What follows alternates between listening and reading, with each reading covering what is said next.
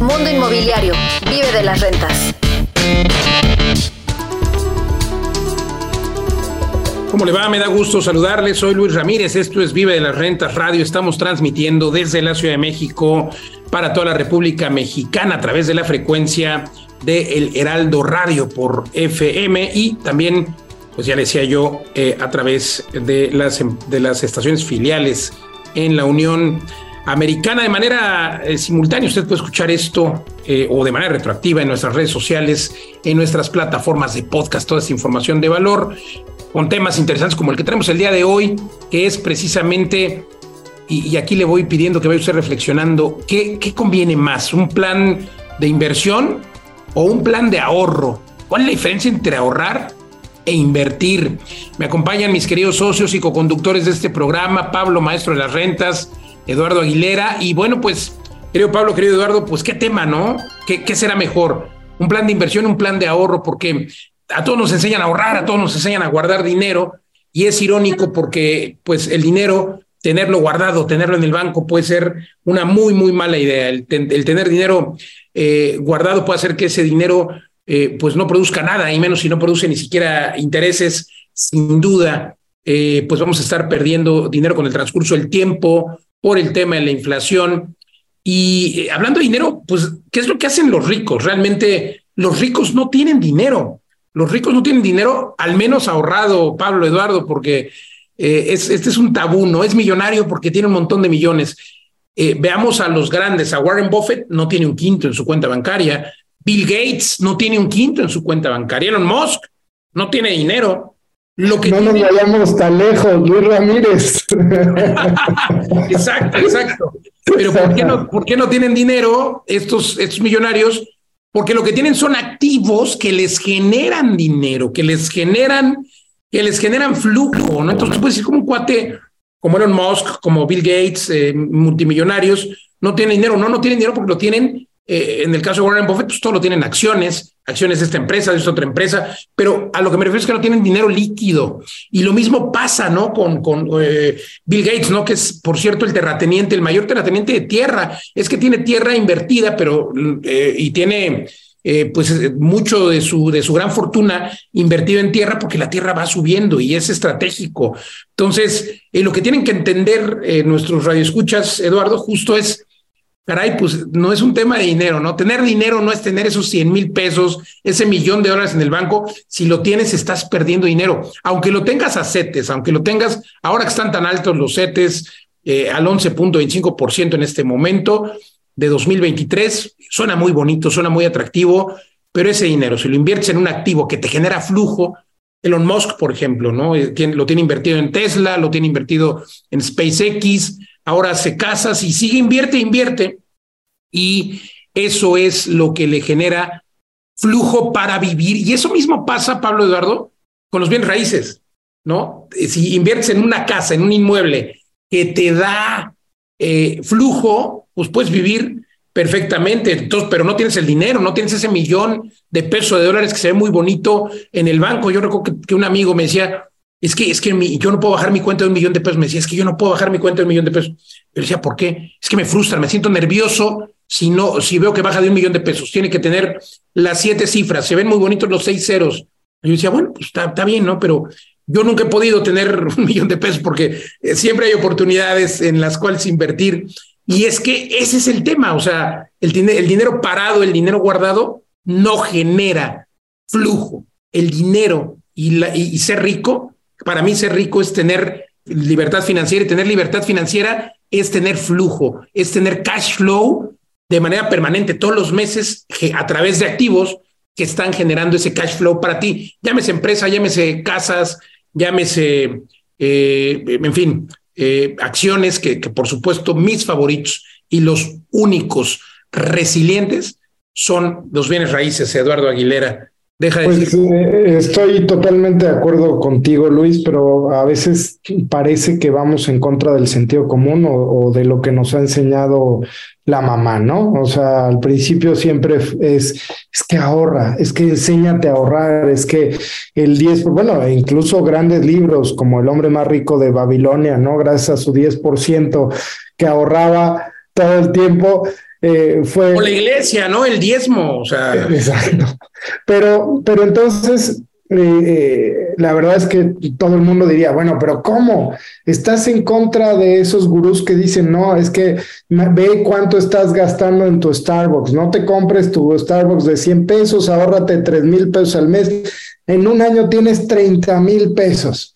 Y yo creo como le pasaba a este amigo del millón de, pesos en... Es absurdo, mejor, mejor genero para comprar más El dinero y la vida es un tema emocional, ¿no? Y, aquí, en serio, voy, voy a ir a, un tema de coaching emocional. Cuando tú, tú estás deprimido en la vida y, y te sientes agobiado, las decisiones que tomas y, la capacidad mental que tienes se ve limitada. Si tú tienes ganas de tomarte tu Starbucks, pero dices, no, es que tengo que ahorrar, no, es que no tengo lana, te vas a conectar en ese tema de escasez, de, ay, no, es que no puedo, es que tengo que ahorrar y tal. Esos tres mil pesos no te van a servir de nada porque ese tiempo y ese desgaste emocional de esa constricción económica que estás teniendo, la estás enfocando mal. ¿Y por qué te digo eso, Luis? Porque yo creo que cuando nosotros emocionalmente estamos bien, podemos expandir nuestra mente y entonces empezar a buscar oportunidades. Ya hemos visto en eh, innumerables programas cómo el mundo inmobiliario tiene que ver con inteligencia, tiene que ver con análisis, tiene que ver con mercados y con buscar oportunidades. Lo hemos repetido hasta el cansancio, no se necesita dinero para comprar un bien raíz. Eh, platicaba con una amiga hace, hace unos días y me decía, es que yo tengo un millón de pesos y eso es para lo que me alcanza. Entonces estoy buscando un terreno de un millón de pesos porque puedo hacer esto. Y le digo, ¿y por qué no buscas uno de 10?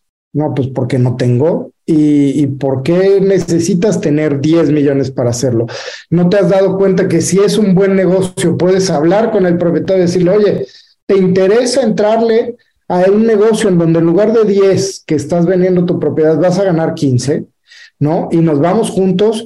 Y entonces has creado una oportunidad inmobiliaria sin poner dinero, digo, eso es uno de los ejemplos.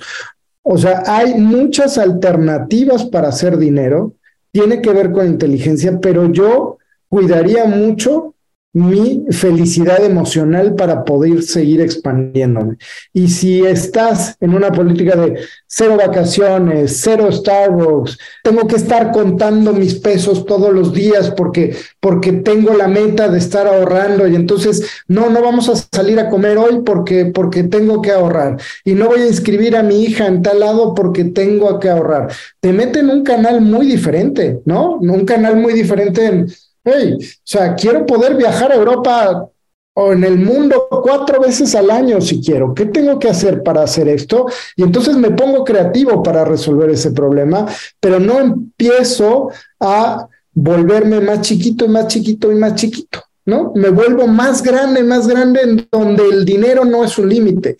Ya puedo, si yo me quito esas barreras, Pablo, y además, o sea, todo esto que hablamos no es, no es porque lo hablamos de, que lo hayamos leído en un libro, ¿no? Pablo, es algo que hemos ido aprendiendo en este caminar y nos hemos dado cuenta que no hay límites y que el límite está aquí en nuestra cabeza y en nuestra inteligencia, en nuestra capacidad de hacer proyectos eh, inmobiliarios, en este caso, que es lo que estamos enfocados y que estoy seguro que deberías cambiar esa mentalidad de ahorrador a la mentalidad de inversionista, pero inversionista inmobiliario porque por lo menos es un camino en donde nosotros sí te podemos ayudar a, hacerte rico y a alcanzar esa libertad financiera. Totalmente, y no estar peleados, como decías, Eduardo, me encanta, me encanta que hables del tema emocional, porque bueno, y ojo, no nos confundamos, no quiere decir que, tenemos que empezar a gastar, claro que hay que ser disciplinados, pero sí, al final, pues hay que consentirse y hay que eh, ponerse metas, y esas metas, pues tienen que ser metas eh, que hay que ir alcanzando para poder eh, ir compensando el trabajo con el gusto, ¿no? Con, con esa inteligencia emocional, eh, pero también con ese placer, ¿no? De, de, esa satisfacción de haber logrado esa meta. Entonces, coincido totalmente contigo, Eduardo. Y Pablo, pues traemos este tema, ¿no? ¿Qué, ¿Qué es mejor para llegar a esas metas? ¿Ahorrar o un plan de inversión? ¿Qué es un plan de inversión? A ver, hay empresas dedicadas, eh, algunas empresas de seguros, por ejemplo, que tienen estos planes de inversión, ¿no? Todos hemos escuchado, o el propio banco te dice, mira, ve ahorrando cinco mil pesos mensuales y yo lo voy a invertir en bonos, lo voy a invertir en acciones, lo voy a invertir en tal. ¿Es mejor tener el dinero nada más guardado o ponerlo en una inversión? ¿O mejor aún hacer tus propias inversiones como las que escribía yo, que tienen estos millonarios? ¿Cómo la ves, Pablo Mateos?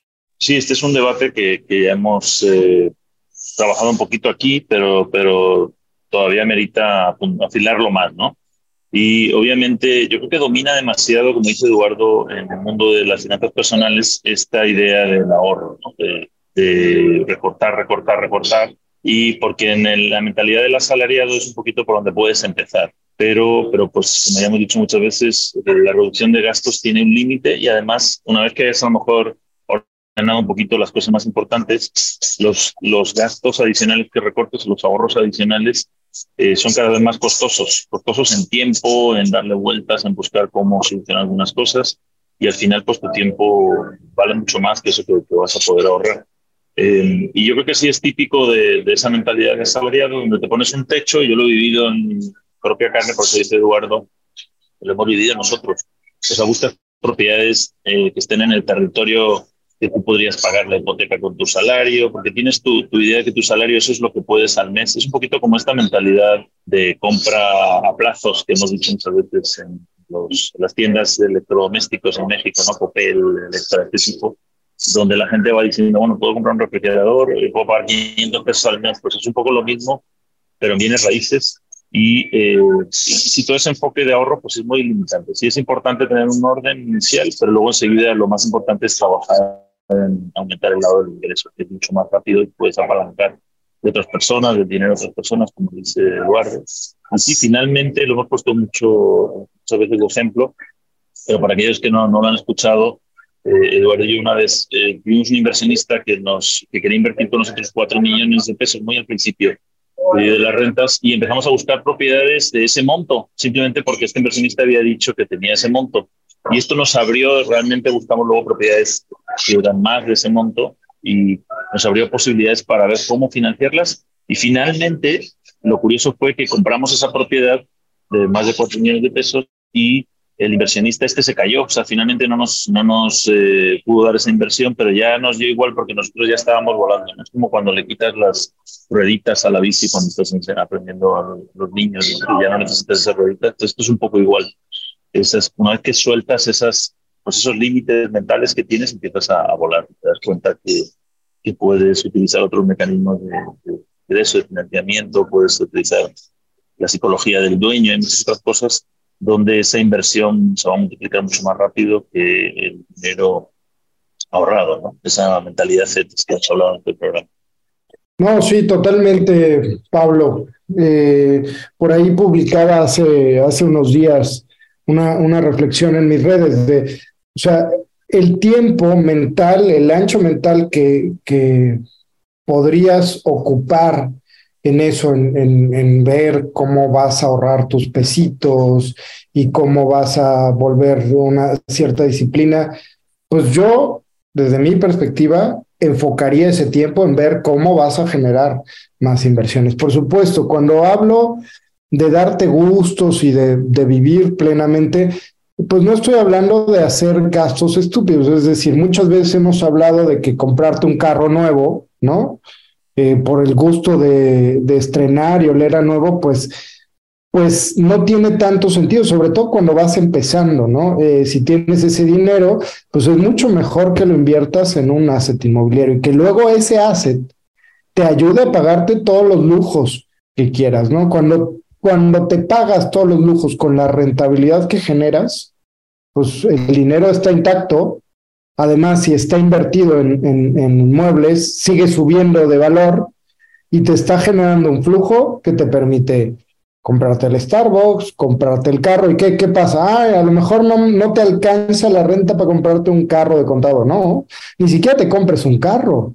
Puedes rentar, puedes meter un carro en leasing, un 100% deducible de impuestos, ¿no? Y lo mismo, no compres una casa para vivir, renta, etcétera. Es decir, es, es cambiarte un poco el chip, eh, es no, no, no el tema de, de limitarte para ir consiguiendo ese dinero, sino al contrario, expandirte para conseguir más dinero. Creo que por ahí va el cambio de, de enfoque que yo propongo y supongo que no es para todos, ¿no? O sea, hay gente que, hay gente que prefiere esa seguridad de su sueldo día con día y a lo mejor aventarse a un tema de inversión le da mucha inseguridad, pues bueno, o sea, lo mejor es prepararte, eh, acobijarte de, de, una comunidad como la de Vive de las Rentas que te permite ir creciendo de manera segura. Pero si de plano te da miedo, pues a lo mejor no es para todos ser inversionista, ¿no? Y hay algunos que, ¿no? Perdón, Pablo. Sí, no, perdón, Eduardo. Es que ahí, por ejemplo, la comunidad que hemos creado nosotros va un poquito de la mano, ¿no? Hay gente que inició invirtiendo con nosotros en, en departamentos, por ejemplo, al principio que daban el 8%, luego el 10%, es un poquito esa, eh, los que ya estaban terminados, digamos que puro flujo, además de que obviamente ahí vas haciendo plusvalía. Pero a la vez también van aprendiendo a través de esas inversiones que tienen con nosotros y de nuestros cursos, cómo hacer ellos eh, proyectos que les den un 15, un 18% de rentabilidad. ¿no? Y finalmente se lanzan a hacer esa inversión pero ya han ido, digamos, separando una parte de su ingreso para, para esta pequeña parte, construyendo su capacidad de crédito, jalando otros inversionistas a su vez, y, y todos hemos empezado así, ¿no? también con, con, con, préstamos, donde llegan inversionistas más ahorradores, y después esos ahorradores dicen, oye, yo, yo quiero también participar de tus eh, ganancias, ¿por qué no me invitas desde el principio? ah, bueno, pues te puedo invitar, puedes tener mucha más ganancia, pero también vas a compartir riesgos en tiempo, en plazo, eh, etcétera. ¿no? Y, poco a poco así yo creo que también se va dedicando mente. ¿no? Que conoces más cuál es el mecanismo de inversión, eh, vas, vas eh, cambiando esa versión a, a ¿no? Que no es un tema de, de conocimiento. De, es un tema de cultura, Pablo, Eduardo. Yo creo que es un tema de cultura, pero también un tema de eh, desconocimientos. Hay que invertir un poco, al menos tiempo, así que gracias a los que han llegado hasta esta parte de, del programa o del podcast. Recuerde que puede usted escuchar este programa para los que están en radio a través de podcast en las diferentes, plataformas, en las diferentes plataformas. No se encuentra en todos lados como vive de las rentas. Y Pablo Eduardo, creo que es muy, muy importante entender que lo primero en lo que tienes que invertir, pues es ese tiempo, ¿no? Escuchar programas como este, o eh, tenemos muchos masterclass donde enseñamos a las personas cómo usar el dinero del banco, use bank's money, como dicen los gringos, y es que a veces, pues esa falta de conocimiento, pues es por lo que te da miedo, ¿no? Dices, híjole, ¿cómo lo hago? Bueno, hay un montón de testimonios en la página. Y hablando de esto, tenemos varios eventos, varios eventos, uno presencial en Guadalajara. Cuéntanos un poco, Pablo, porque asistir a estos eventos le permite a usted que tiene ese miedo, pues ver cómo otros lo han hecho y sobre todo aprender de expertos como Pablo Eduardo. Sí, pues tenemos varios eventos en el mes de junio y principios de julio. El primero es un curso sobre rentas vacacionales y de medio plazo, que es el 3 y el 10 de junio, son dos mañanas, y vamos a aprender no solamente las rentas vacacionales, sino también este híbrido entre rentar por semanas, por meses y, y con otras plataformas que no son solo las conocidas. Después tenemos 24 y 25 de junio, es nuestro siguiente curso intensivo reto, Vive de las rentas en 90 días, son 20 horas, 10 horas cada día, dos sábado y domingo con toda la estructura que ya hemos repetido muchas veces de este gran curso de mucho éxito, donde te vamos a preparar a hacer tú mismo estas inversiones con grandes herramientas, con ejercicios prácticos, todo totalmente en vivo y colaborativo. Y los siguientes 90 días, dependiendo del nivel de acompañamiento que elijas, vas a poder comprar una primera propiedad o transformar una que ya tengas en alta rentabilidad. Y por último, y no, y no menos importante, el 8 y 9 de julio es un entrenamiento presencial que se llama un bootcamp, como un campamento que vamos a hacer en Guadalajara, los tres socios Vive de Rentas, todo nuestro equipo, vamos a ir a ver propiedades, algunas que ya tenemos funcionando, otras que están en obra, otras que incluso están en fase de negociación, vas a poder involucrarte desde el momento cero y vas a aprender cuáles son esas variables, esas decisiones que tomamos en de las Rentas, tanto en renta habitacional como en mini bodegas, en nuestro negocio WeStorage, para identificar propiedades de oportunidad, negociarlas con los socios, incluso, ¿por qué no?, para ser partícipe desde ese momento cero pasar a ser de ahorrador a inversionista, aprendiendo poniéndote las botas y viniendo con nosotros. A tope, y para que usted pueda saber más de estos eh, cursos, entre por favor a www.vivelasrentas.com diagonal academia o escríbanos a todas las redes sociales, Facebook, Twitter, Instagram, nos encuentra como Vive de las Rentas. Oigan, socios, y el tema que tenemos el día de hoy, ahorrar o invertir. Eh, ¿Se recuerdan ustedes como ahorradores? Digo, sé que ahora no ahorran, ahora invierten, pero, pero ¿se recuerdan qué mentalidad tenían como ahorradores, cuánto ahorraban y cuál era su meta y cómo lo cambiaron. Pues, pues sí, si me permites, Luis, yo, yo hace poco hice un poco de limpieza de aplicaciones y, tenía ahí algunas de estas de, de ahorro, donde vas anotando tus gastos y todo. Yo recuerdo que fue una etapa muy, muy, pues muy dolorosa para mí, porque además de que tenía deudas, estaba empezando a tener que ordenar.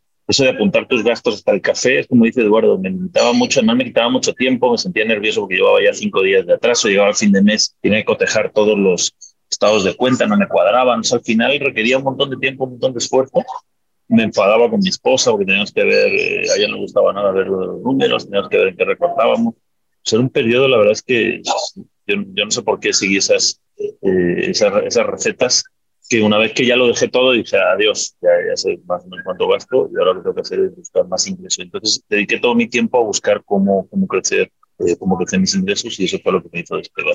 En mi caso, nunca lo he hecho, confieso. Eh, lo que he sido es estratégico, inteligente. Ya les conté el caso donde debía 300 mil pesos en, tarjetas hace muchos años, no tenía dinero y entonces compré una casa para poder pagar esas tarjetas eh, con una técnica que ahora le llamamos el enganche negativo. En ese momento no sabía cómo le llamábamos, pero eh, me funcionó con ese objetivo. Entonces, no, yo siempre he estado enfocado a vivir plenamente y a resolver eh, cómo quiero vivir a través de ser inteligente e invertir bien.